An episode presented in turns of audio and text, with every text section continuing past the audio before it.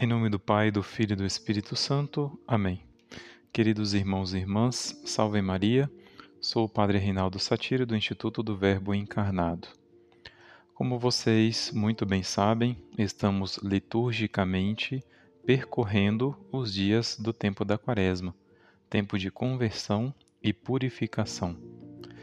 E a pergunta que não pode deixar de ressoar em nossa consciência a cada instante durante esse tempo da Quaresma é a seguinte: Estou realmente vivendo o tempo da Quaresma?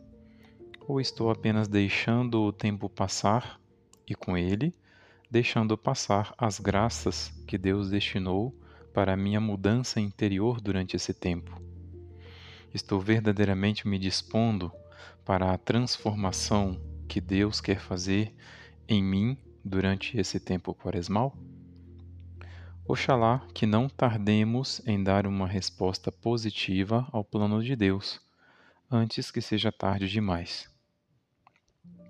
Comecei esta breve reflexão desse modo assim um pouco dramático, para que entendamos, queridos irmãos e irmãs, que segundo as nossas disposições ou indisposições interiores, podemos ser acolhidos ou rejeitados por Deus Podemos ser abraçados ou desprezados. Podemos experimentar a ternura ou a ira de Deus.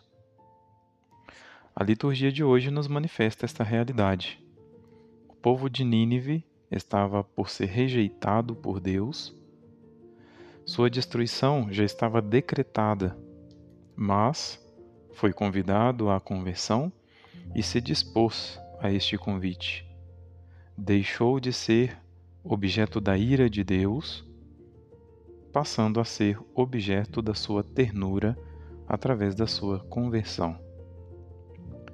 Vendo Deus as suas obras de conversão e que os ninivitas se afastavam do mau caminho, compadeceu-se e suspendeu o mal que tinha ameaçado fazer-lhe, e não o fez é o que testemunha o profeta Jonas. Ao contrário do que aconteceu na narração do Evangelho, onde são negados os sinais àquela geração perversa, àquela geração que não se dispõe para a conversão, que não querem a conversão. E foram negados os sinais com razão, porque se não houver disposição para a conversão, de que serviriam os sinais? Queridos irmãos e irmãs, o Senhor não despreza um coração arrependido. Nunca desprezou nem desprezará. Mas, sem arrependimento, como pode o pecador pretender que seu coração seja acolhido por Deus?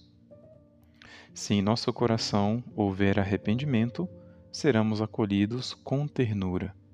Mas, se não houver, não poderemos escapar do desprezo e da ira de Deus, não por culpa de Deus, mas por nossa própria culpa.